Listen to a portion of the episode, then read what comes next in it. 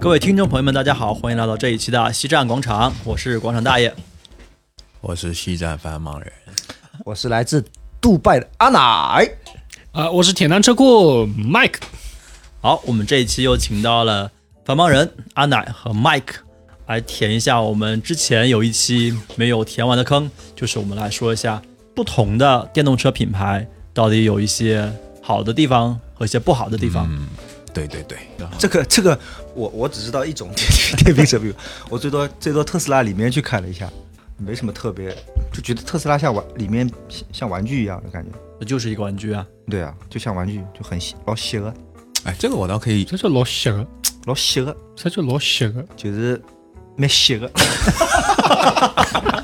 好了好，我们正经一点，我们这是一个正经的电台。就是门关起来，就像就像关儿儿子的玩具那种感觉。哎，但是特斯拉有很奇怪，你外面看看蛮小的啊，坐进去，哎，对的，啊非常这倒是的，这倒是。因为它坐进去座椅短啊，哎，对没有感觉到座椅座椅真的很短，座椅很短。是吗，你坐它后排啊，你是蹲着的，你腿没办法放下去。我是蹲着我坐在后排感觉还可以，大概你有两米比较高，两米不一样，麦克的腿长。腿长。我坐进去还可以，前面后面也还可以，后备箱也蛮能装，对对对，前面还有一个哎，前面还有一个，确实空间还可以，还可以啊，看哎，其实你想哦，二十多万也行啦，可以了，蛮好了，送你张牌照，呃，啊送牌照，你牌照去掉的话，其实十几万这台车。对。还可以。所以我们说来说去啊，永远都绕不开特斯拉。虽然说它这个不好那个不好，刹车失灵又起火、啊、这那的，哎，我在我我在车展的时候，我就有很奇怪的现象，它第一天就出了这么大事儿吧，嗯，后面几天公众日的时候，展台上照样是很多人在看。哎，说不定就是因为他出了事，大家看一下哦，这个女的到底是站在哪个车的车顶上？我真的是消费者啊，我看就是有旁边销售在给他介绍里里外外看的那种，你可以看得出是真心想去买买车的人。特斯拉今年好像没有什么概念出来吧？概念，今年没有啊，今年就是很实惠的呀，不把 Model Y 量产了嘛，中国中那国所以也是国产的。啊，那大家去车展就跟去 4S 店一样。但是我我觉得，我觉得好像海外，至少特斯拉还是感觉是个很国际的品牌吧。因为中国车还没出去嘛，不要急啊。问题是出得去吗？哎，但是特斯拉有点蛮有劲，我不知道别的车有没有这样的啊。就是特斯拉不是在至少在上海、北京这一线城市有很多很多门店嘛，嗯，哎，真的是很很多特斯拉车主就是养成了这个习惯，就是开到开一会儿可能要充电啦，他们就就近一个门店啊，停在那里就充，就感觉很方便，就像去便利店买这不是很方便，这是对电池很没信心。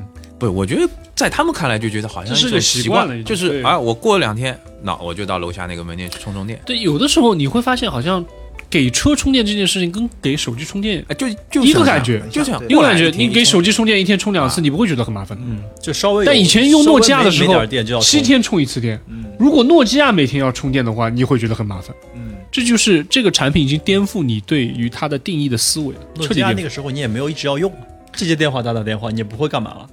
现在手机对你对它的依赖性没有那么强了，，你对它依赖性没有那么强。我现在反而觉得，以前加油是突然觉得油没了，我要特地去一个地方加。嗯，但是我现在充电呢，我是会利用一些生活场景、停车的时间去去充，会是一种负担吗？就就很舒服。除非就很舒服。，对，因为我我至少现在还没有碰到我没有充上的，嗯，可能就是那几个现在电车还没那么多。嗯但是如果就是你想充的时候，位置都被占满了，那个时候肯定会有点开始焦虑了。啊，会有点郁闷的。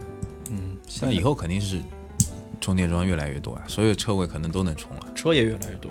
对，就因为因为你是想，因为是你是想用碎片的时间去充，比如说我我我儿子补习班，我就在隔壁的商场就就停车就充了，嗯你充的你还可你你反正停车也是停车嘛，啊，你就充充嘛。有有些东西还可以还可以报销你的停车费，那你就觉得很很实惠啊。但是家如果家里有充电桩，那就没这个问题。对，其实你把它这件事情充分的融入到你的生活场景当中了，你不会觉得它是一个额外的负担，反而你会觉得加油是多此一举的事情，对，那边有那个打蚊子的，因为在在在沙发上，因为啊、呃又来了一个新的成员，因为你加油不可能说哦，我去旁边吃顿饭，对。我去上个课，我去逛个商场，我的车放在这里加，不可能有这件事情，对。你得去找加油站，对的，通常加油站还得排队，对的。嗯、就其实还挺麻烦的。而且加油站有时候排队蛮猛的。它是你可以驾驶员不在场的情况下自主完成这个充电的状况，对啊，嗯，所以省了蛮多时间。而且而且像像未来我充基本上很快的，最多最多我好像也就充了一个一个小时吧，五五十分钟一个小时，都是快充嘛，补能多少呢？补满了呀，就是就补满了，补满了呀。充大概百分之三十哦，剩余大概。没有没有百我我我最厉害的是百分之十，也就一个多小时就就充满了，就充满了。那你用过用过换电吗？我没有，哎对我换电我没用过换换电没因为我还没有，就是没有机会去用。其实还蛮想你是采用的阿奶是采用的这个电池租赁的模式是吧？是的，就是那其实可以是尝试一下换电嘛，是就是因为因为现在反正电池是租的嘛。如果是出去嘛，没，它是这样的，就是，呃，它租电呢，它它是以最最小单位是以月为单位的，嗯。就是比如说我要出去旅游，我我换成六百度电了，嗯，然后但是你要租租满一个月，我现在是六百公里的电哎六百公里电，嗯，我现在是一千零九十六块一个月嘛，嗯。如果是升到六百公里就是一千四百多，嗯对，它是以月为计的。然后现在不是最新的那个店嘛，嗯，那个是一千一千一千公里的嘛，一千公里的话，它现在好像没有月租服务。呃，那还那个只是还是个概念，哎，还没有真对还还没正实现，有月租服务，，对那是。那是是个概念。因为我我在那个 New Radio 里面听到是说，就是他先要满足那些就实实实实实在在买一千公里的车的这些人，嗯，然后再会考虑那个，对对，对就像你充电这么方便，其实你不需要租一个太大的电池。就是你会考虑，如果你出去玩啊，出去玩是玩啊需要，对，但所以它这个换电的机制是挺好的，特别好，嗯，很灵活的让你去配置你的电池的需求。对，其实那个时候我很早就请教麦克，我说是买买哪辆车，一开始没有决定，后来就是有一次正好特斯拉出 Model Y 了，因为其实我还蛮早知道 Model Y，的它在北美很早上上市了嘛，然后比中国贵很多，好像要四四五十万好像，然后那个时候就就我就去特斯拉特地问 Model Y，然后。特斯拉的服务员嘛就很拽的，就就觉得好像未来不是跟他一个级别的啊，就他自己的车很好啊什么的。但是后来就是就是正好要在我买未来的前一个礼拜，它突然降价了，降得非常便宜。嗯，然后就我觉得突然让我意识到一件事，就是以后的特斯拉会像手机一样，就是你换一个手机，呃如果你电池坏了，你必须把手机全部换掉。嗯嗯，就算它稍微好像给你便宜一点，但是你要全部换掉。风险蛮大。对的。然后呢，我一开始不知道特斯拉有这种呃未来有那个租电服务，嗯，后来他发现它哎它有租电服务，我就会觉得，我就我就我就想了一个问题，就是以后的电池，特别是中国电池，它肯定会越来越便宜，嗯然后电量会越来越大，而且这些变革会在很短的时间内发生。嗯所以我就觉得，而且有有钱有钱在手上不香吗？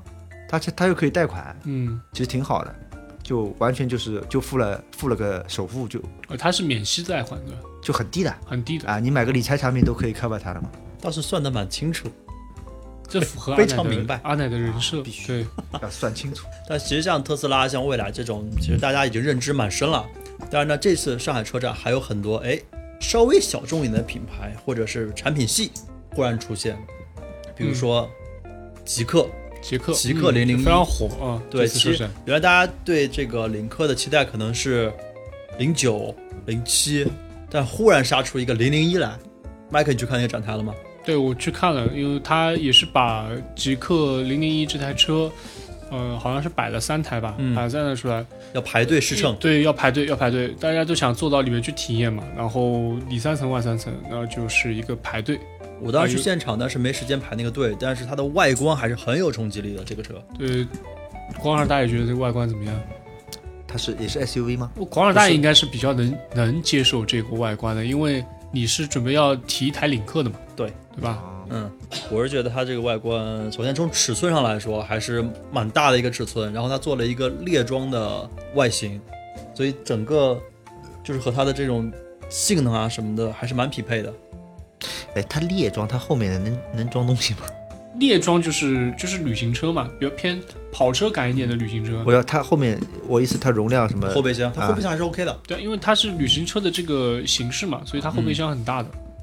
嗯，它本来车身尺寸也要五米多了，嗯，是一台怎么讲呢？是 Model S 的这样的一个体量，哦，然后又做成了一个猎装猎，装版，所以在外观上面很抓年轻人的眼球，很特别。然后就没有那么像保时捷了。这次造造型，但是我我我其实觉得挺挺神奇的啊，因为不管怎么样看，它是一台领克嘛，嗯，对吧？从外观设计上看是台领克。那么领克我们知道一般都是在可能在十五万的价位左右。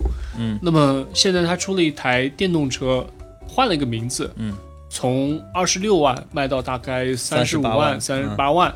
哎，大家都觉得很香，嗯特别能接受这个品对啊牌。其实这点我不知道光阳大爷还其他几位兄弟怎么怎么去考量这个问题的，因为你觉得它高了还是低了？我不太好判断它是高了还是低了，因为看你跟谁比。如果你跟他原来自己的这个呃领克比的话，它嗯一定是大幅提高的，嗯，它差差不多它的起售价是领克原来对吧？所有车款的顶多10万顶配价，还要再高一点点。对啊，对啊，从这个角度来看，其实它是从领克的天花板上面突破了很很大的一个一截。嗯那么如果你拿它跟造车新势力比的话，你拿它跟蔚来比，拿它跟高和比，或者说你拿它跟智己汽车比，嗯，它的这个价格是非常有优势的，对啊，很便宜。嗯，而且已经有一定的市场口碑，就是领克的阶段，嗯，怎么看呢？首先价位合适啊，价位价位第一价位合适，第二它续航应该可以到七百多公里吧。真的能开七百多公里吗？嗯，这个因为还没有量产车，所以还不好说。但它给的官方续航是七百多，然后加上这种有冲击的外形和领克已经积攒的一定的品牌口碑和市场，再加上这个价位，我觉得是还是很香的。关键要看它这个续航是不是真的能有这么，如果能有这么多，你觉得它值不值？那肯定值啊。所以说它这样的一个市场是符合大家预期的。呃，对，其实嗯，就一开始啊，就是在它真正的开始预售之前，会有一波呃媒体老师在测试这台车，纷纷给出的这个评价都不错，操控很好，嗯。底盘的调教很好，嗯。就是在新能源车里面，它的驾控品质一流嗯。啊、我猜测可能跟那个应该说，就原来是领克就有沃尔沃的技术嘛，嗯。对吧？所以极客肯定是有，而且呢，呃，极客这个名字大家一听就是跟极星，你说极客，我就想到电子嘛，啊、电子三电 C 嘛，对对电子，而但它这个极呢，你会想到吉利集团下面另外一个高端性的 Polestar Polestar 极星，你会不会有呃 Polestar 的一些基因在里面，这些调教的功力在里面？嗯因为 Polestar 可能现嗯在整个市场的接受度呢是比较差的。它有可能就吸取了 Polestar 那个短板，就是它售价太高了。对对对，然后它再出发嘛，换了个品牌，换了一套这个理念，然后把它的好的地方继承下来啊，操控做得很好，整个驾驶品质做得很好。然后呢，我我觉得再发挥这个整个吉利集团在产业链上面对成本控制的一个很大扬长避。短了之后，对它配置很好，这台车二十六万起，然后可能你配到个三十多万吧，有四四扇门的自动开门，嗯，有一个这个长续航的电池，有基本上你能想到的，空气悬挂，它都配给你哎，。空气悬挂也有，就基本上你能想到的都配给你了，啊、是很高的一个配置，而且它车身尺寸这么大，又是一个猎装，年轻人很喜欢的这样的一个造型，所以可能是它一上市就卖爆的这样的一个原因。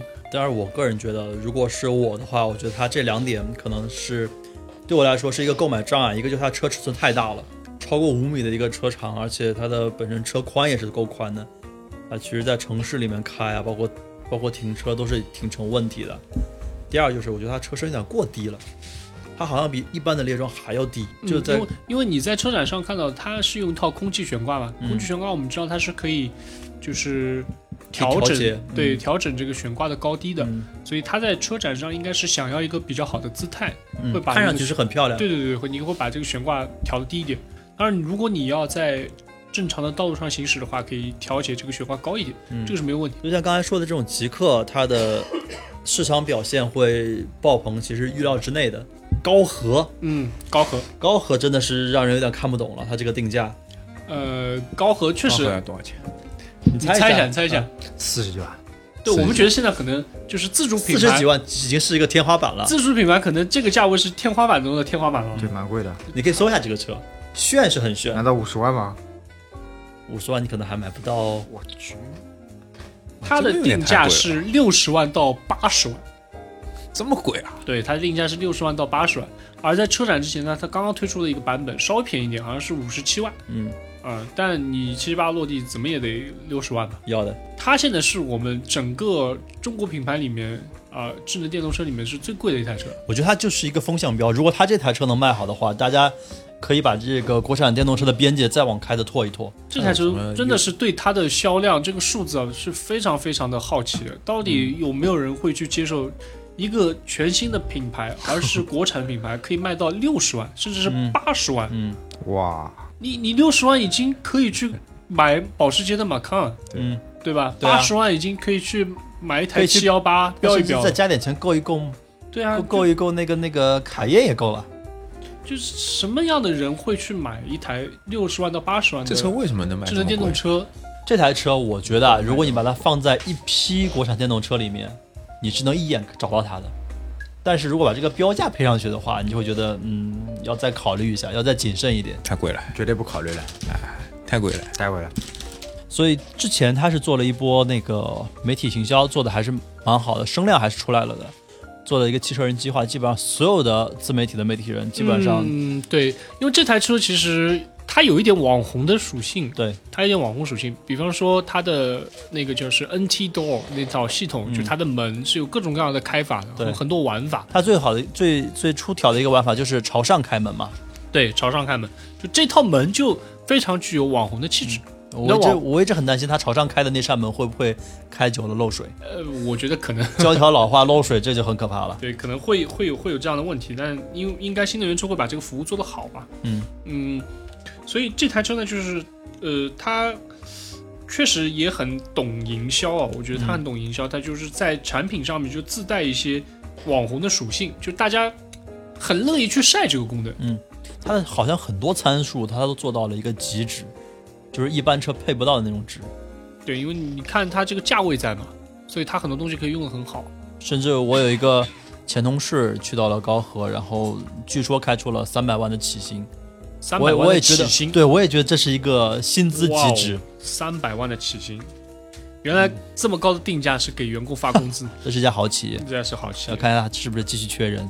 对，然后我也是去这个展台待了好久，我也想看看有没有人真的是对这么贵的一台国产车趋之若鹜的，然后还是有的，应该感兴趣的人还是蛮多的。但是会不会下单，对是另一回事。它跟极客是一样的，就是在展台摆了几台展车，然后如果你要上车的话是需要排队的对，啊、因为它确实在展车上面体验的东西会比较多。嗯，上海我叫呼头性比较浓，啊，呼头性比较浓，就刚噱头比较多哎。噱头比较多。上去你先玩玩门啊，嗯对吧？然后座椅可以按摩啊，嗯，哎，有什么有一套的这种沉浸模式啊，后排空间巨大，后排空间巨大，你可以躺下啊，前面三块屏可以放很多模式啊，花里胡哨的一堆整给你。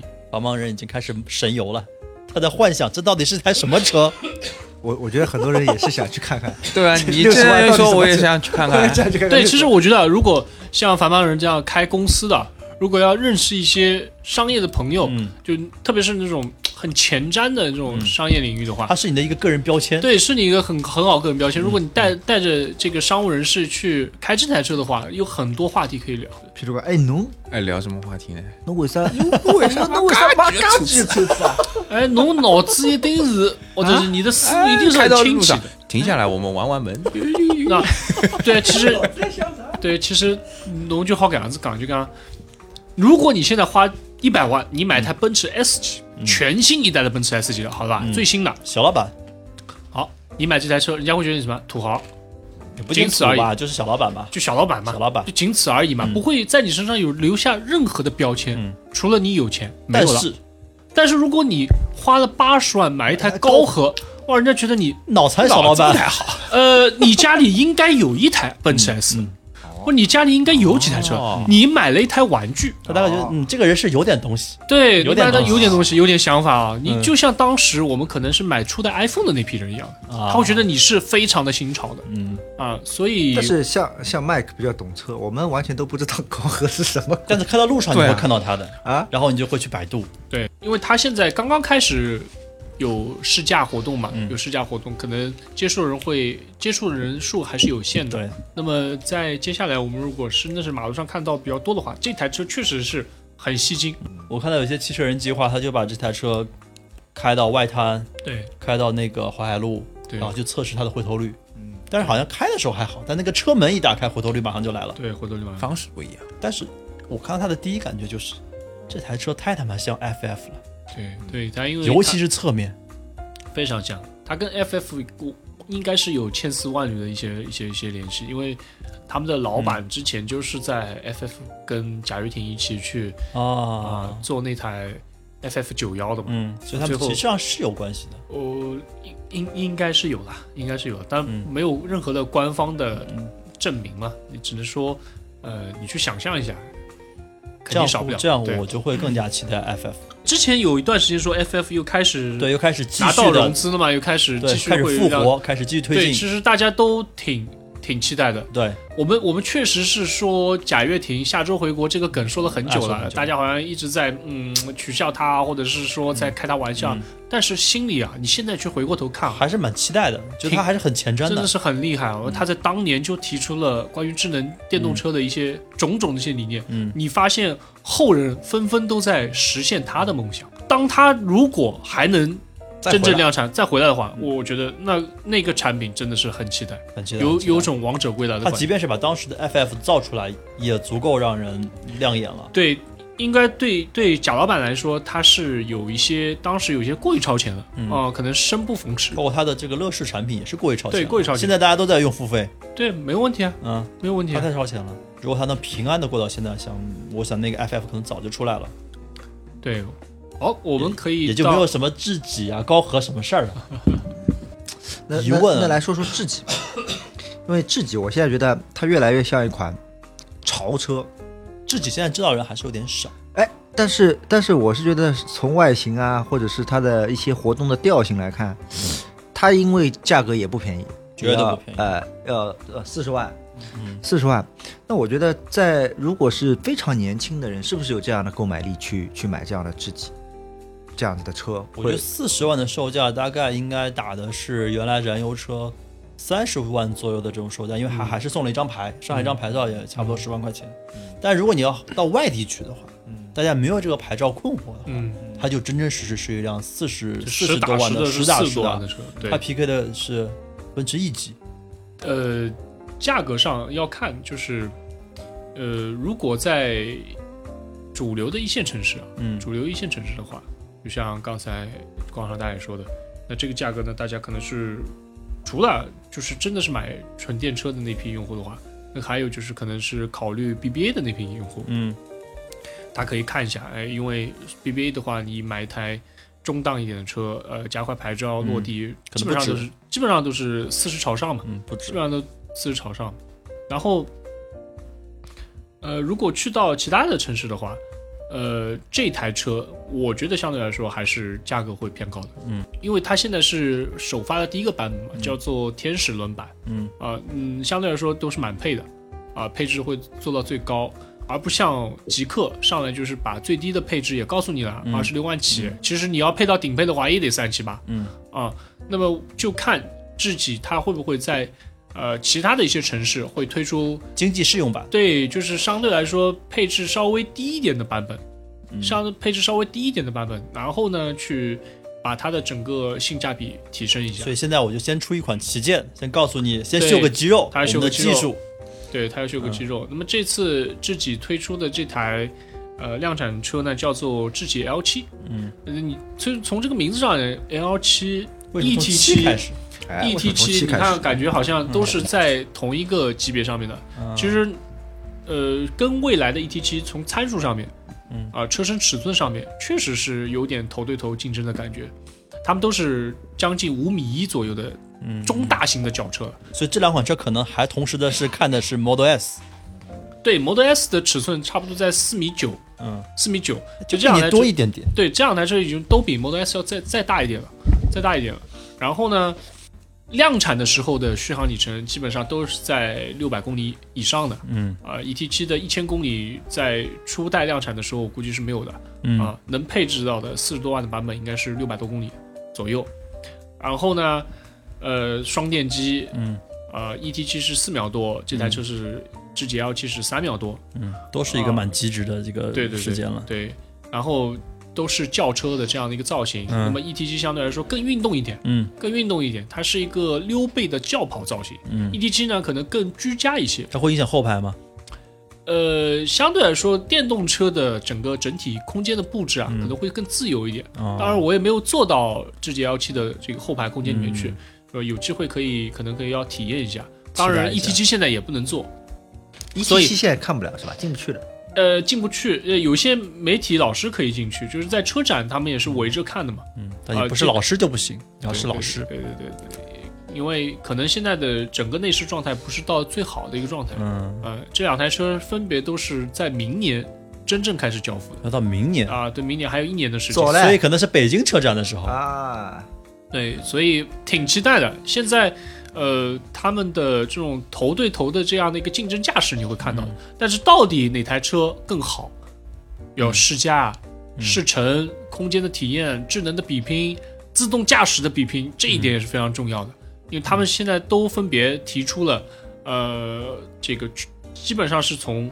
多场景的、全场景的适应中国道路环境的这样的一些自动驾驶的解决方案，这个蛮难的。对，这是非常难的。难对，首先特斯拉在这一方面就做的不是特别好。嗯那么这两个厂家呢，都提出了相应的智能驾驶的解决方案。所以他们的竞争可能最后干死的是特斯拉 S。其实我觉得这个要问这个繁忙，哎，我也想问，因为你看啊，这两辆车如果真的卖得好，它挑战的绝对是宝马五因为系。这个直接点，作为五作为五系车主，对同样的价格让你换一换一台电动车，要你愿意尝试吧？还是要这个，因为空间也差不多，嗯对吧？它的各项参数就按照它安官方给的这个，对，你愿意换吗？如果按照现在这种情况来讲，肯定会换，这是将来的趋势，一定会换，嗯，因为但是你会接受一个新的品牌吗？或者这样说吧，现在四十四十五万放在你手里，让你买一辆车，啊你买什么？哎，如果现在四十五万让我放在手里，让我买辆车，我肯定是会买一个新的品牌的。买一个欧拉好猫，然后再省三十万，干点别的。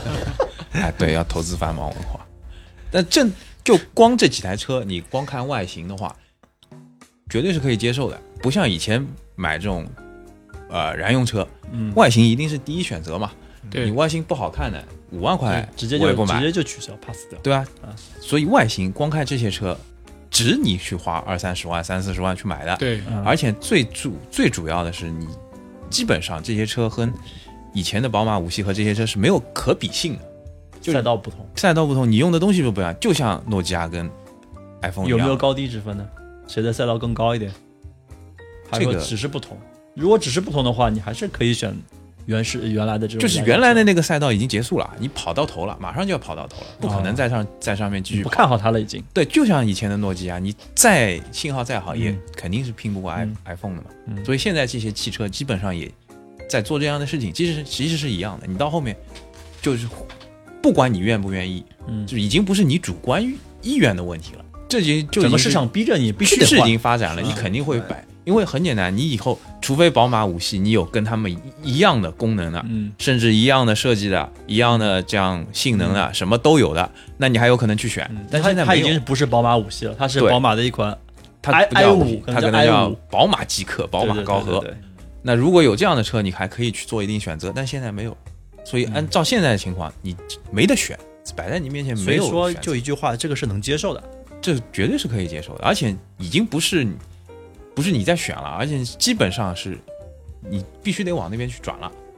那其实现在奔驰也出了 EQC 啊，对，我觉得 EQC 还是蛮好看的。嗯好看是挺好看的，嗯，奔驰 EQC EQC 多少？EQC 六十多少钱啊？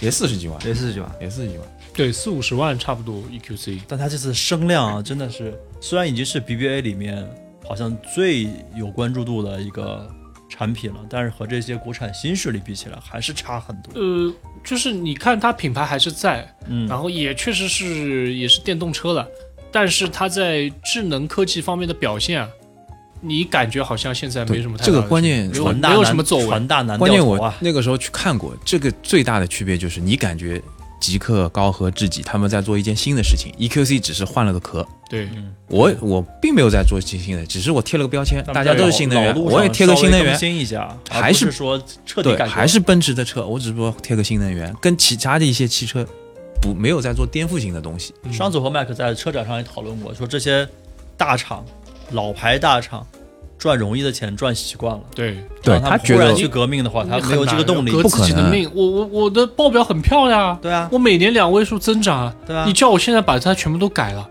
所以让他为什么呢？让他现在改回来，其实要接受他有一个滞后性，他没有那么快第一反应。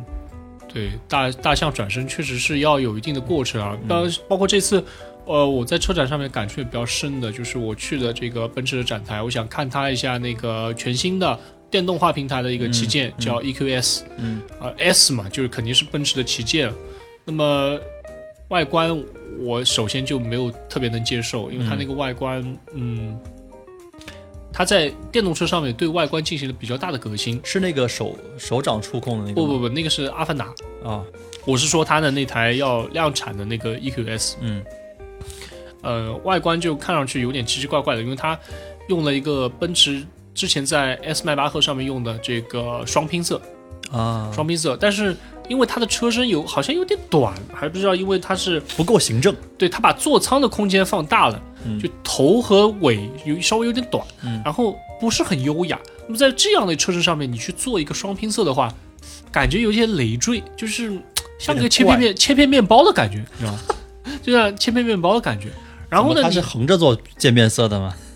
对这个颜色适合迪拜。对，大家可以这个 搜一下图啊，搜一下图。然后呢，坐到座舱里面，本来是挺期待的，因为嗯这次奔驰推出了一套新的座舱的屏幕系统，嗯，它叫做 MBUX 的 Hyper Hyper Screen 的版本。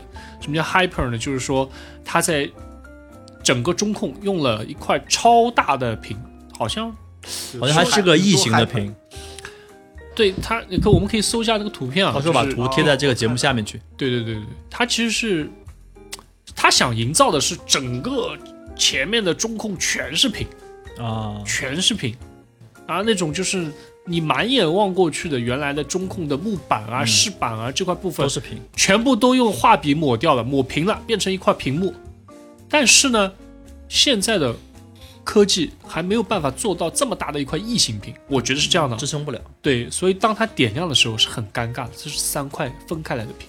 哦，就你会想象，在我的主驾这里是一块短的屏，嗯中间是一块方的屏，副驾又是一块短的屏，啊，然后用一个异形的造型把它勾勾勒在一起，是一个曲面的造把它型。框在硬框在一起是吧？对对，框成一个整体你你，可以想象吗？就是说，像一个拼图。对，就是而且拼的还不是很紧，就让人家看得出缝。阿奶是做会展的嘛？对你去会展如果就是你去高端商高，你别说会展吧，你就高端商场的拼接屏和一些比较比较 low 一点的这种拼接，你会明显感觉你会明显感觉，如果你看到缝的话，你会觉得很很 low，很很别扭很很厚然后分的很开，就感觉很 cheap 嘛，对吧？嗯，这个还好，应该还相对来说好解决。这个肯定是最好解决。但是你说到这种像奔驰这种大厂啊，什么大象难，什么难转身啊，我看国内的这些车厂转身倒转的蛮快的。就比如说我们那个神车五菱宏光，我真的是很神奇，越来看到路上越来越多。对啊，当时出来的时候，其实看好的人并不多。那个我还挺看好的，因为够 EV 便宜。EV Mini，挺多的。商场里那个时候办展的时候，好好多人就觉得哦，这个车牛，这个车但你当时真的觉得它会它会大火吗？会有人买啊。我觉得便宜啊，肯定会有人买啊，就就试错成本很多人要。买的。对啊，当然，我觉得它当时品牌力其实不太能支撑一线城市。另外呢，就是这台车的本身的感觉就像是一台老年代步车，所以当时我怎么也不会想到它在年轻人当中会流行起来。哎，因为它可以好像是是会有很多配色方案是吧？那个是后出的，对因为我看到，它当时一开始出的时候，嗯，推出了很多这个车贴的改装方案，就是你买它车，嗯在它的 4S 店，它可以帮你送很多很多个性的车贴。这个就真的像买手机一样。对，对对，已经是让让就让你买手机，他送你手机壳。哎，三万多的售价，搞不好以后还真的没有手机贵。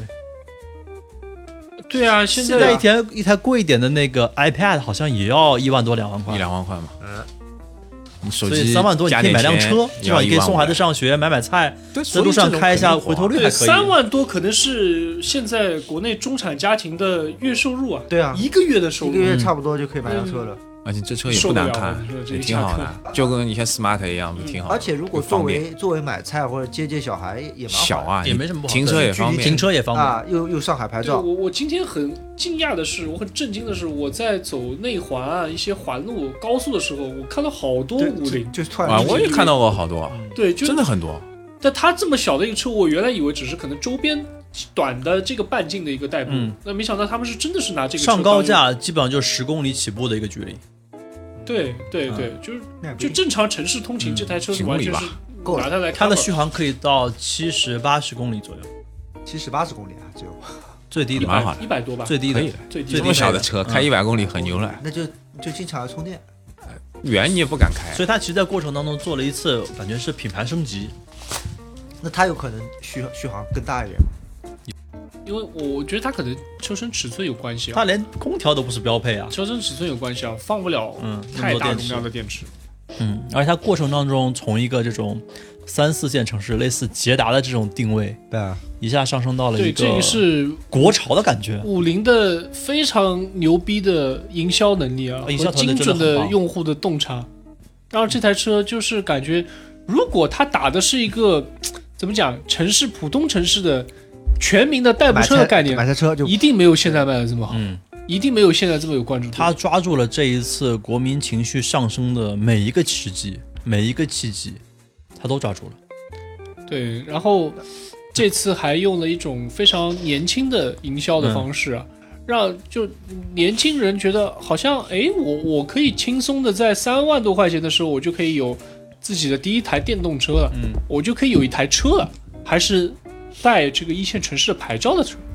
它最棒的就是让人让年轻人觉得买这个车不丢脸，买这个品牌不丢脸，甚至有一些爱国情绪、对，国潮情绪在里面。你如果如果他有什么贷款方案，一个月才几百块钱，我觉得这个就不要带钱就不是他的那个最大的谁都短板。可以买了，太令人发确。实是谁都谁都可以买，谁都可以买了。谁都可以买。所以这个品牌的跃升，其实所以它现在是做了很多内容。中国销量最好的电动车。哎，我不知道全球啊，全球应该也可能是单月销也可能是量最高的。他一上来就碾压特斯拉了。就算我有车，我也可以再买一辆摆在那里，买菜。我现在就想，我他对啊妈再搞一辆，再搞一辆放在那里，你又有牌照，停车又方便。大概最大的短板就是它的安全性吧，可能安全性但你在市中心开的慢一点，我觉得无所谓。安全性在它初代产品的时候，因为它考虑到这个，它要做到这个价格嘛，嗯它是没有安全气囊的。它肯定就牺牲了这些东西。对，但是在它新的这一版本，因为它迭代非常快啊，一年就进行了一次迭代，一年不到吧。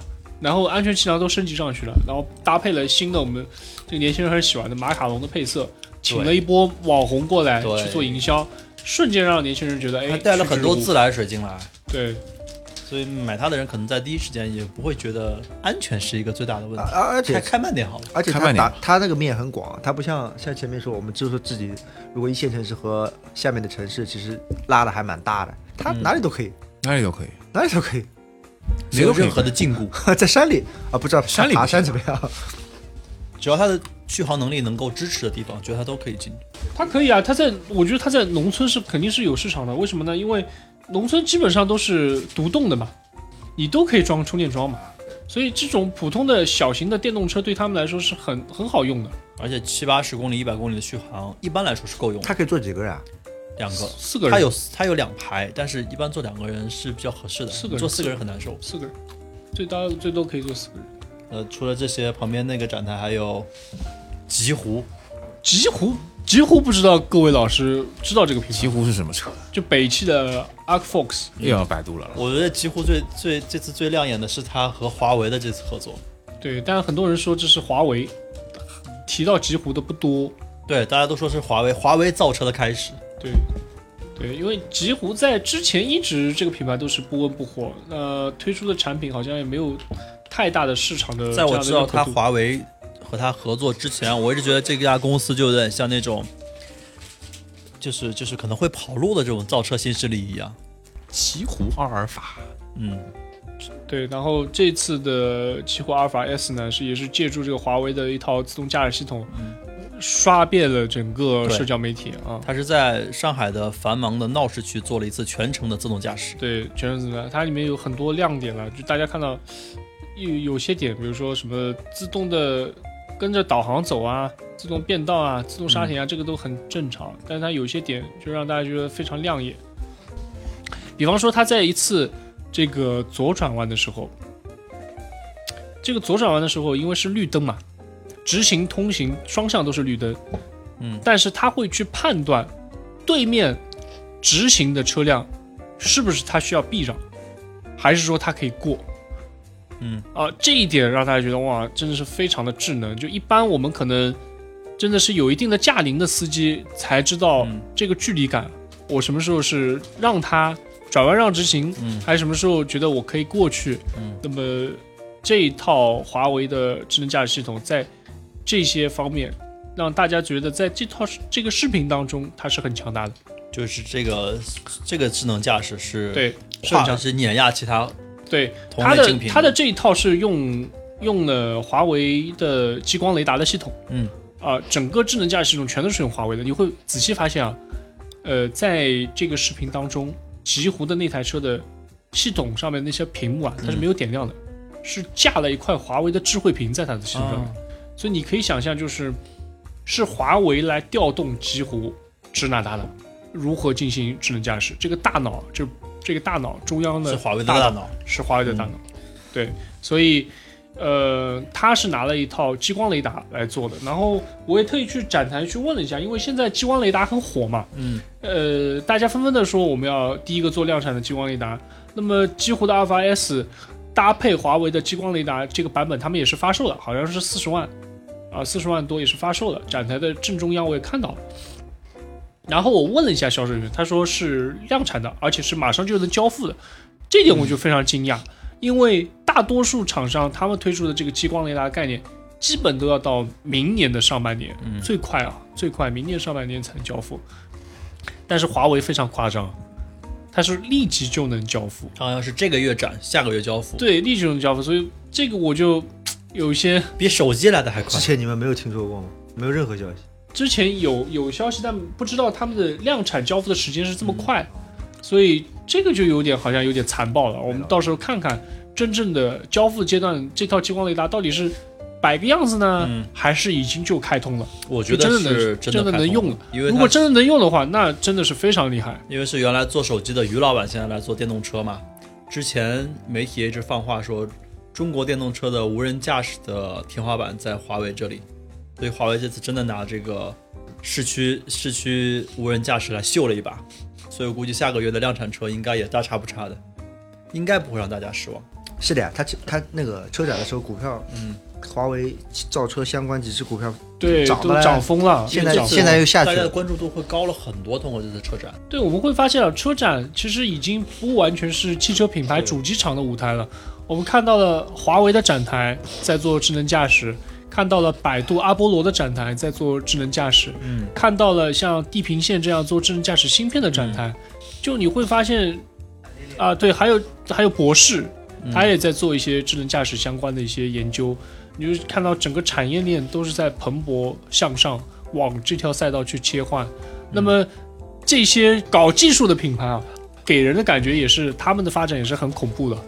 它比如说华为说现在不造车，嗯，但从它的整个技术的路线你去看啊，它从三电到这个电池的这个管理等等的一众技术，它都已经掌握了很多核心的科技。嗯，再加上华为的鸿蒙系统，加上华为的生态，它可以自成一个生态。对它如果说要造车是分分钟的事情，因为它已经有技术储备了。在下一届车展的时候，到底是奔驰的展台大，还是华为的展台大？那我觉得还是说恒驰的展台大，恒驰的展 台大。可能下次就是十八辆车一起上你是说恒大把整个展馆买下来吗？啊，也有可能不是没有可能。可能恒大就把这个国际会展中心买下来。其实你现在再回头看看前面麦克说的，像那些什么马自达啊什么，没有人看，是没有人看啊。你说没有看，看什么呢？你再看看现这些智己啊、高和啊、极狐啊，全都是你可以研究一个下午、两个下午，研究一个礼拜的东西。嗯，那肯定啊，这就很自然啊。对你甚至说，我们再说说车评人吧，再说媒体老师吧。嗯，如果你让他们去现在去拍拍马自达，嗯，除了那个发动机创世蓝天，还是那老一套，五年前的东西呢。嗯你再讲一些，没有吸引力了。就它不是它不是颠覆性的革新了，它只是一些小小的进步，你没有办法再做更多的内容了。大家都不愿意去讲这些，没有内容，除非你约稿，但约稿人家一看你充值。对你充值，但但他们也没东西讲，翻来覆去讲啊、操控还不错，过弯还不错，呃，发动机的匹配很好，变速箱匹配很好，你 so what 又怎么样会？掉粉的这种充值，对啊，就所以 呃，会我们我们就会发现，真的是这个变化来的很很明显了，嗯而且这个变化来的非常来的快势不可挡。势不可挡很残酷，很残酷？拥抱变化。所以像像这次我听说创维都要造电动车了，对，就做做智能家电的，嗯，也要入局。对，就纷纷就觉得好像在下一个时代，嗯，智能科技的这样的一个时代，人工智能时代，最尖端的智能设备就是汽车，就是智能汽车。如果不占这个风口的话，企业的新的增长点在哪里呢？还是做手机吗？它不光是尖端啊，它是一个整合平台，对，它是个整合平台。所以像创维啊、像恒驰啊这种搅局者进来，其实我们前面调侃了好多恒驰啊、恒大造车，但是你还不要小看许老板的这个决心哦。嗯就举个例子，之前碧桂园的杨老板要造机器人的时候，大家也是不看好，嗯然后仅仅两年之后，它真的造出来了，嗯真的可以用在实实践的施工现场的机器人，嗯，哦，对真的是是整个颠覆整个建筑行业。对，大大提升了建筑的效率。呃，不光是效率啊，它甚至把原来有的一些基础逻辑都颠覆了。嗯比如说，原来施工用的这个砖头是适合人手掌大小的，现在少了这种建筑工人，他就可以以一面墙为单位去做这种加工。那像恒大造车啊，它从决心上如果够大，然后的资金实力又肯定是没有问题，嗯所以不排除它在短期内可以造出一个让人呃人人看人人哇的产品。，OK。那在汽车行业啊，你会发现，其实大家的制造工艺、制造水准、制造的流程都差不多。大家要相信资本的力量。对你，但是就是说，它是有一定规律的。我觉得它是有一定规律的。嗯，嗯，不是说你过来呃瞎胡搞啊、随便弄一套，它就是能把那台车造好造出来的。汽车还是一个非常呃怎么说呢高精尖的这样的一个产品，呃有门槛的。有门槛的，有门槛的。但是我还是觉得这样大手笔的资金投入会极大的压缩这个门槛和产出时间的。对，你就算你就算股票里面也是啊，你你比如说新能源板块，它它它总会有几只大的主力的这个这个主力股吧，嗯，在领前前面领头，这个比重是很大的，后面嗯都是些小的。我觉得现在处于大家群雄 PK 嘛，到后来真正会整合整合，对，哎，对对对，对会有几家一两家出来。但是特别好不不要小看这种新进来的企业，嗯他们很有可能是一个对不同的物种进来的，都有可能跳出来。嗯，对，不同物种。就就其实，在我们从大盘子来看，大局来看，在中国有这么多的 好事儿，对，有这么多的已经很有实力的品牌、嗯企业，都纷纷的在这条赛道上，包括现在这个雷军宣布小米要造车嘛，哇，这绝对对是一个你会觉得重磅炸弹。你会觉得不管怎么样，它都是中国的品牌，对，一定会有一定会切分特斯拉一块蛋糕的。对，一定会有两个、三个，甚至四个到五个顶尖的中国的汽车品牌活下来在嗯新的智能汽车的这个赛道上面杀出来。我们觉得这个、这个特别高兴时间，对大概率时间，对特别高兴能看到这个这个情况，而不是说原来我们搭个台都是国外的品牌来唱戏。甚至看到很多这种，呃，像像未来的那个李斌、小鹏的那个小鹏，还有还有理想，他们经常会组一些局啊，把这些大佬在一起啊，包括那个小米宣布造车之后，雷军的局上也有这些人，是的，就至少在现阶段他们是抱团表面上是抱团的，至少有一个共同的敌人在，我很好奇，他们到底啊，就是像你说的，有个共同敌人在，嗯，就是这个很重要。嗯，哎，这个敌人短时期内还是蛮强大的。而且这敌人敌人还不是中国的。啊，这个是最重要的。啊，是中国的话，可能就不完全是敌人，那就是竞品。这个敌人其实也蛮厉害，对啊，你现在没看短看就很厉害啊。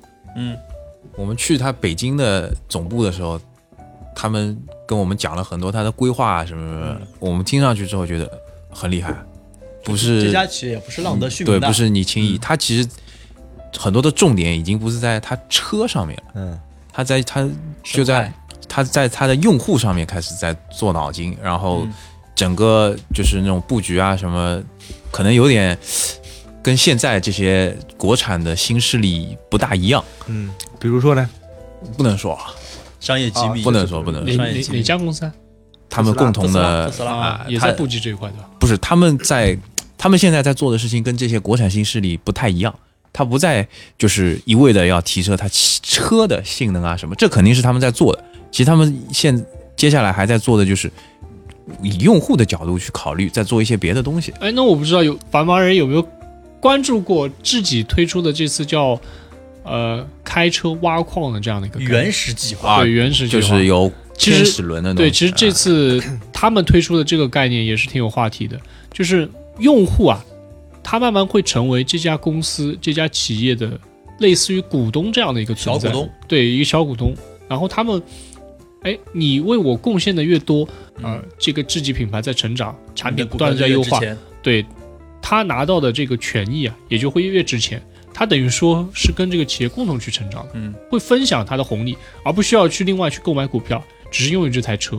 那这个点，我觉得这个概念其实啊也是、这个就很好。你会你会发现，企业对于用户的这样的一个思维啊，不光是有了一个转变，而且是一个颠覆性的一个变化。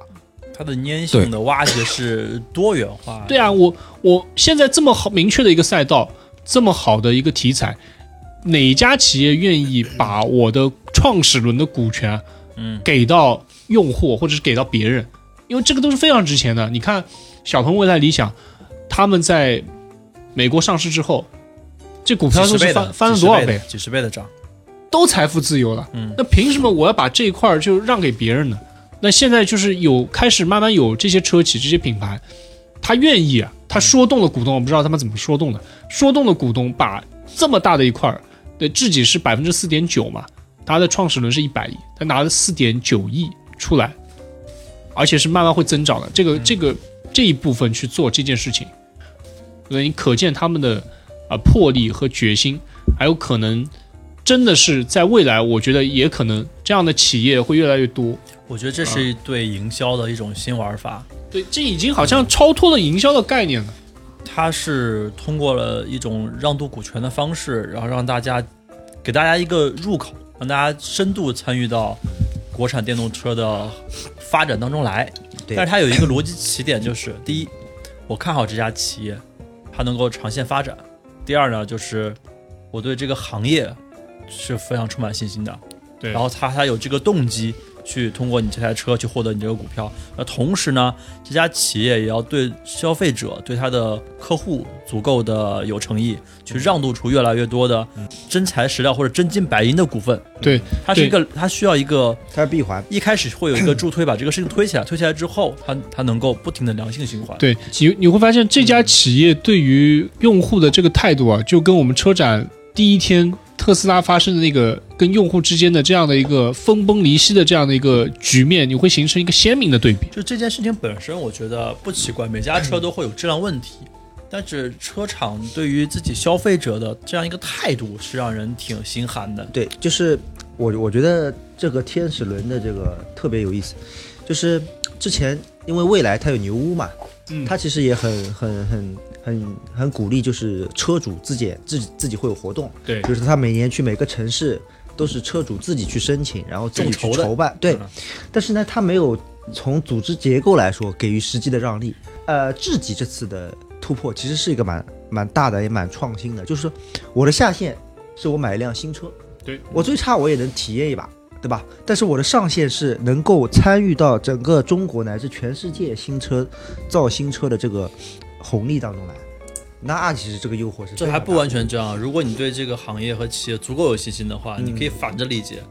我是买了一只很有潜力的股票，票，对，还送了我一台车还送。了一台车，哎如果这个是最后的终局的话，那那就屌了天哪！如果这个逻，辑成立的话呢，嗯，那那那这个这个玩法就很恐怖了。他现在已经他现在已经卖完了，对吧？就没了，就不搞了，还搞吗？以后呃，据据说就是应该之后还会有，还有一对，就所有的用户都会有，只不过呢，在车展的时候，还有在今年这个天使轮版的时候，相对用户会得到更多的股权权益的这个，就它还是有促销的成分在里，面。它会有更 多，对，对，而且你看，现在全球资本不是中国的事情，全球资本都在都在压这个东西，总有一个出来，谁知道是谁呢？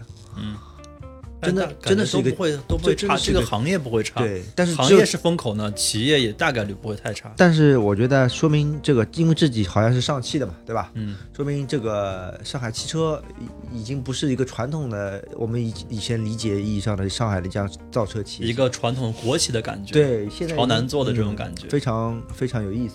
他知道市场化，然后想出一些新的 idea。对，我们这些好像像是被充了值一样，也不能老夸自己。不是，确实有这一句说一句，夸自己，因为他这个点这个点确实确实很好，因为你不管他做什么，他已经把车这个这个东西已经放大了，它不再是一台车，就好像是我买了一台车，不是为了开，而是我买了一台车，我可以享有很多很很好的东西。这台车已经不光是一台车，被增值了。对，已经增值了很多。就他既然增了这么多值，为什么没有给我们充值呢？哎，问问看，而且而且那个我 打电话问。我是觉得就是他他好像提出一个什么采矿的这种这种概念，是吧？对啊，他这个概念也很有意思，就是这个我倒不知道是什么情况。不，他就把你就把这个车理解应该是这个哈，就把这个车想象成一种矿，就是它的升值，它它其实是股票的增值嘛，啊。以后，但是你会觉得好像是挖矿挖到金，这这就有点像现在的人家区块链的那种虚拟货币的感觉，它也是会增长的。你买的一一个虚拟货币，但是它会增长，那你买的车其实也是一种虚拟货币这个就深了。啊。就是我是觉得说，现把这个新能源车变成已经架构在现在这个今后就除了这个绑在金融上，实际和虚、嗯就是虚拟的都已经结合起来。这绑在金融上，而且这个金融的绑定的方式吧，还有点像游戏。哎，哎，而且这个是有成功案例的，因为之前我们有有帮一个租车品牌在做一个这种他们宣传的时候，提到一个很好的案例是叫是平安，平安提出来，平安现在做的最好的就是平安好医生嘛，嗯这做的全国最好，嗯，而且做的体量非常大，他们就有一个概念叫做走路赚钱，就像阿里那个时候种树呀，对啊，他对吧？你你如果打印电子什么发票啊什么的，对啊，积你就分。然后他真的在新疆还是哪里，就真的在种树嘛。对真的在做这个事情啊，那你就相当于这台车，我不光是买一台车这么简单了。如果像自己这样，我已经绑定在这里了，我如果换别的，那我可见的那些东西都没了，我要重新弄，多麻烦。那我第二辆我还是买自己，就绑定住了。好了好了，我们给自己的这个时间已经有点过于多了。还有现在没说到，比如说我们传统的造车势力，蔚来、小鹏、理想这三家，我觉得他们 从客流上来看，未来、小鹏、理想都是看的人很多。这次好像理想没有那么大的声量了。包括我去看它的展台布置的也比较普通一点。呃，理想怎么说呢？他们整个产品动作相对来说，我也不知道是保守还是比较慢，就是始终它就这一台车，理想 ONE。嗯，呃，所以你说它也没什么太多的东西好讲，没有一些什么亮点，没有没有太多亮点，就反正多放几台车嘛，嗯，大家就就给你那些场景，但这些场景怎么说呢？很难让直接打动你。对，而不像那个小鹏和蔚来，他们都有就是新的产品嘛，然后都是话题性比较多的产品。呃，首先小鹏在车展前一个礼拜发正式发布了小鹏 P 五，啊，也是去直接对标特斯拉的 Model 3的。那台绿色的剪刀门是哪款？绿色剪刀门是 P 7的鹏翼版，啊对 P 7的等于说是一个在做一些话题性，确实比较吸引眼球嘛，但是最多也是一个噱头嘛。我觉得不太会很多人去买一个呃颜颜色这么招摇跳啊，然后四门，你知道吗？就是剪刀门还是比较属于双门跑车的，嗯或者是双门的车，四门前排做一个剪刀。你你看正面是很很好看，你到侧面去看看，后排给你做一个 OE，对吧？就是后排还是那样开的，前排它已经飞起来，就很奇怪，你知道吗？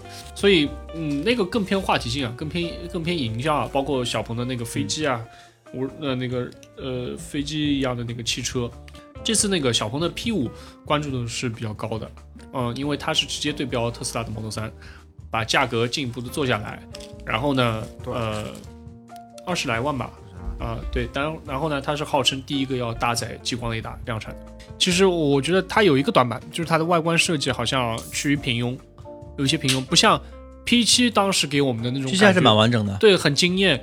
但是 P 五感觉说不上来，就是好像换设计师的感觉。不知道，嗯，就广场大爷去车展看看到这台车的时候有什么？我甚至好像没有什么印象对这台车。嗯 P 七我是看到了，P 五好像没有什么印象，可能那个小鹏的展台也是看的比较匆忙一点。对，然后我是后面几天有空嘛，有时间，我又去深度的体验了一下小鹏的展台。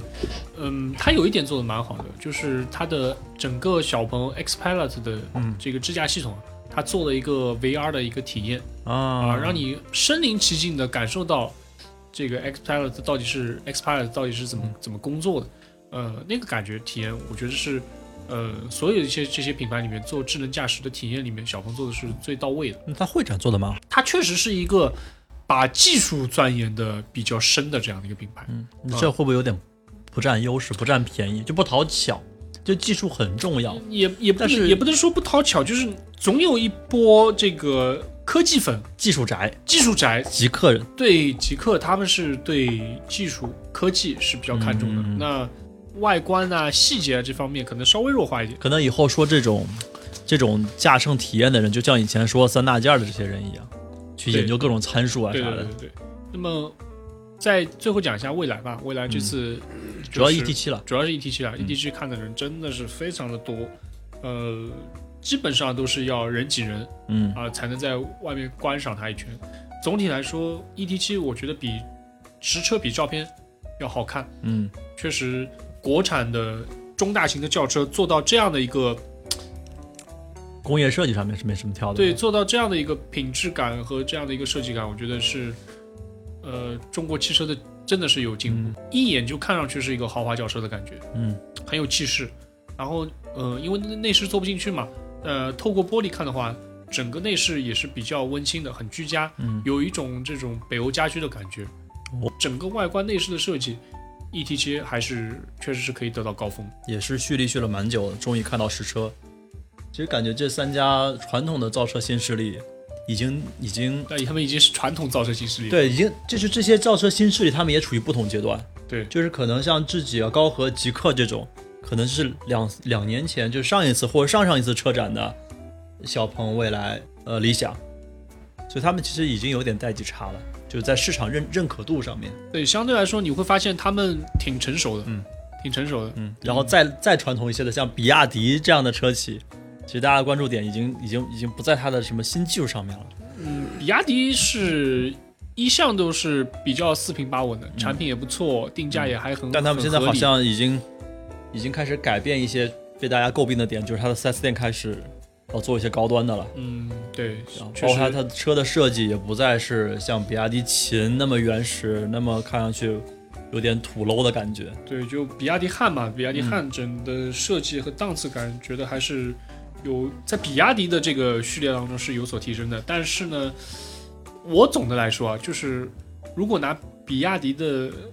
内饰外观的设计跟蔚来比，或者说是跟智己啊、高和啊，甚至是极客去比的话，嗯还是有一定的差距。它是一个从下往上逆袭的过程。对还是有刚才说的这几个，它其实一出生就定位在那个平台上对，，是的，是的他们的关系还是不太一样。它是它在这一个价位段或者在这一个配置段的话，它还是个挑战者的状态。对，所以相对来说，比亚迪还是更多的会有一定的性价比的路线在里面。嗯嗯。所以你更看好这些车企中的谁呢？我都看好啊，我都看好啊，我就希望中国的这些新能源的车企、智能电动车的车企都能有好的发展，把之前的欧美的豪强 PK 下去。按在地上摩擦，那如果说最看好的绝对有机会。特别是你像特斯拉出了那么多这样的这样那样的问题啊，还那么豪横，对中国的用户如此的傲慢和无理啊，真的很想让他们尝到我们中国车企的这个，给他们点颜色看看。当然，对消费者来说就有更多的选择嘛，对，对消费者来说，怎么样都是件好事情。对是很好的事情。有这么多成熟的品牌在做这件事情，嗯会给我们很多好的产品。阿奶和繁忙人有什么期待吗？或者有什么想法吗？对这些国产新势力，你也没什么新势力，你已经是未来的车主了，你已经用脚投了票了。就是到了到了现在这个风口了，是人的生活方式也经也已经进化到进化到需要用一辆电车，或者说当你体验过一辆电车之后，你会你自己会做出判断和选择。你是自然会用脚投票的，不用说太多都无力。因为你开过一次就就开过一次就适应过，因为毕竟是它是一个迭代的一个生活方式，嗯和以前开传统的车的感觉真的是是不太一样。繁忙人呢？如果让你换下一台车，你觉得哪个品牌是你的首选？哪个品牌是首选，现在不好说，因为每个品牌都有每个品牌很好的点。嗯我就希望将来就像这些国产的品牌一样，就像麦克说的那样，真的是可以把欧美的按在地上，摩擦。因为很简单，我们作为中国人来讲，我们现在选择外资的或者进口的品牌，其实是没有没得选，站在性价比的角度上去考虑的。对，没得选，因为人家确实这样相同的价位，给可以给到你的任何体验啊，各方面来讲，确实是没得选。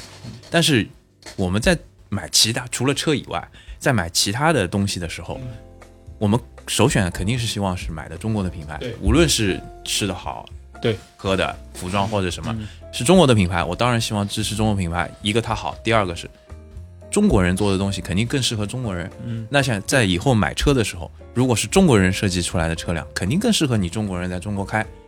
那以后如果要换车，当然这样选了，肯定是选择这样的，这样所以。至少大家都还是看好国产电动车的这个未来的发展和趋势的。至少现在这个至少在中国市场是这样的。在中国市场，至少国产电电动车现在这个趋势已经是不可逆的了，没千千载难逢的机会啊！这帮嗯车企真的要争气啊！一定要把握住。错过这个时间窗口，真的就嗯，不知道下一次在在哪里了。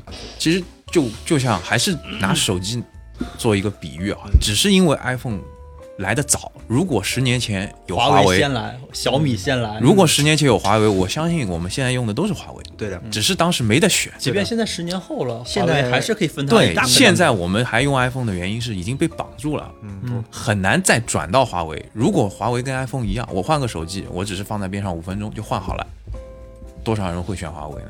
对吧？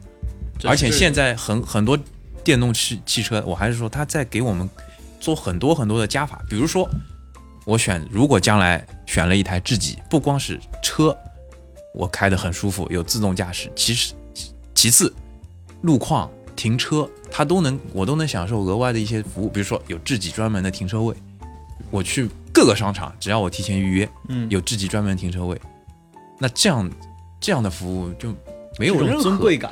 不是尊贵感，而是我真的很方便，我没有任何再去选别的汽车的理由了。嗯，我你一条龙全部帮我搞定了，我还去选别的干什么呢？肯定是选你了，就是这样结束。就是通过提高服务造成这种换品牌的门槛，让你不想换。就是我不想换，因为我觉得用这台车已经融入我的生活了，我已经习惯了。嗯，我来上班来停，我就是停了这个知己车位，嗯就就就好了。对于普对于我们这种刚性要用车的人来讲，是最简单的。方便是最第一位的，服务好是第一位的。对，请请大家注意以上言论是来自于一个宝马五系的车主，因为牛不方便，也不是牛不方便，也不是牛不方便，而是这是将来的趋势。哎，那我们说到服务啊，呃，阿奶这边就是未来用了三个月之后，有没有一个特别的感受？觉得好像自己对这个品牌的粘度啊，或者如果换换一个台车的话，是不是还想用用未来？呃，或者退回到三个月前，再给你一笔钱，你买哪买哪个品牌？就是我，因为我也没体验过别的，就是如果有机会体验一下智己啊，或者是呃极客什么的，可能会感觉不一样。但是呢，未来至少给我一个感觉，就是还比较比较像一个家，就是一个一个同龄人的，快哭了。没有没有没有，一个同龄人的一张纸巾，哎，没有没有没有一个同龄人的生活圈吧，应该这样说，生活圈哦对，就是会有个圈子，会有个圈子，然后呢，他反馈很快。虽然说有些东西我也有不好的地方，比如说他那个钥匙啊，它嗯它不是就一把钥匙吗？然后我那时候就就呃还有一张卡，一张黑的卡，后来卡掉了嘛，我就我我其实还是想用钥匙，因为钥匙是可以按的嘛，嗯那卡只能要跑到那个前刷一 NEC 那边刷一下，然后我就觉得很不方便，不给因为手机呢？嗯，不给手机？手机它只能开门，但你开不了车。啊，它这样的。然后那我就想再换一把钥匙，就后后来发现这钥匙其实好贵啊，七八百块钱一个钥匙，其实也不便宜。点套路你了。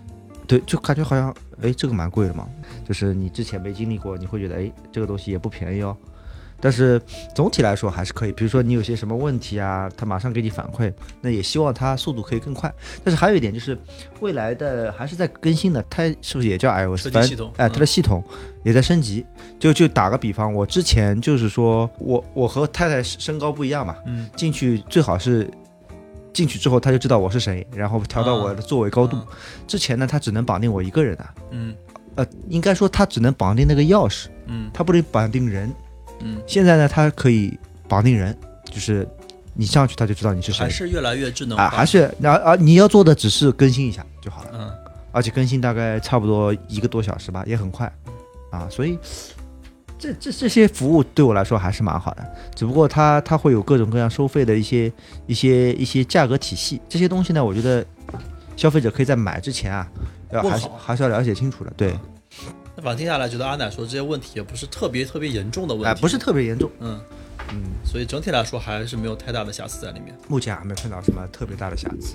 因为我个人对于电动车来说呢，其实还是还是有点小小的忌惮，所以我刚下了一台油车，我还是觉得这个技术，包括续航啊，包括这个系统啊，可能还需要两三年的时间去进一步的完善，然后去完全替代现在燃油车的所有性能。可是你买一台油车，就是等到两三年还准备换一台电车吗？准备啊，可是当中这台油车就贬值了，没关系，就所以我买的油车便宜啊，啊，所以没有一上手就来来所谓的这一步也是一个到位这种。比较好的过渡的方向啊。他他的逻辑我是不能理解，因为我就是看到变化我就我就上了，对啊，你等什么呢？就是我不会我不会我也不太明白他在等什么，我因为你你而且他还知道他后面两年还要而换而，且他已经确定他要换换，电车，嗯，他也不 care 当中这个折损率，因为我们知道一台燃油车你开两三年，可能你一半的价钱就折损掉了，也没有没有那么多你等于没有那么多，你等于花了可能大几大几个 W 十万块钱去在那边做一个备选，那我就再缓几年，我就再缓几年。啊，那也是一种策略。就是在这个整个创新扩散的过程当中呢，我肯定不是第一批人，嗯。从来都不是就第一批人，从来不是早买早享受的。对我是中间那批人，其实现在的原你这个原因就是还没有一个品牌让你能无条件信任，对没有，没有一个电动车品牌觉得我买它肯定没有问题，还暂时没有。只是每个品牌都有每个品牌对它对优点，它的长板也都有它的我觉得不足的地方，对，还是没有一个但是我长线是绝对看好这个行业发展的，包括这次我们可能在过程当中也没有提到的，但是我同样很期待的一个就是小米，我很期待下一次车展我能看到小米的产品，嗯，有可能，很有可能。嗯确实很期待。就是有些人会发现有三种势力，一种势力就是传统传统的汽车厂商，他们在纷纷革命，革自己的命，嗯然后打造新的高端新能源品牌。嗯第二种势力，这个我们叫造车新势力，嗯。就是他们可能就是之前啊还相对来说比较成熟的这几家造势性势力啊。另外一股势力真的是像邪恶势力啊，他们都 我就知道你要说谁，对，完完全 完全不是这个赛道的，地产的啊、做做高科技的啊，或甚至是未来我都不知道可能会有什么样的呃行业的行业的这个，反正他有钱嘛，嗯，就想来做这件事情。三股势力。但是最后鹿死谁手真不知道，真的非常精彩，所以你会看到媒体人各路的媒体人现在也已经汇聚到上海车展了，而不光光是汽车媒体。不光汽车，所以它不仅仅是台汽车了，它是一个交通工具、科技产品、数码产品。哎呀，好吧，所以未来还是非常的精彩纷呈，非常的值得让人期待的。那我们这一期的时间也差不多了，看看时间可以去吃个夜宵什么的，啊、吃点夜宵吃什么呢？吃什么呢？怎么呢？烧烤。啊，烧烤、龙虾、啤酒，反正今天都没开车。龙虾，蛮好。的，今天都没开车。没开车啊。那就这样吧，好吧，那我们节目就就到这里了，我们下期再见，拜拜拜拜。下次再见拜拜。哇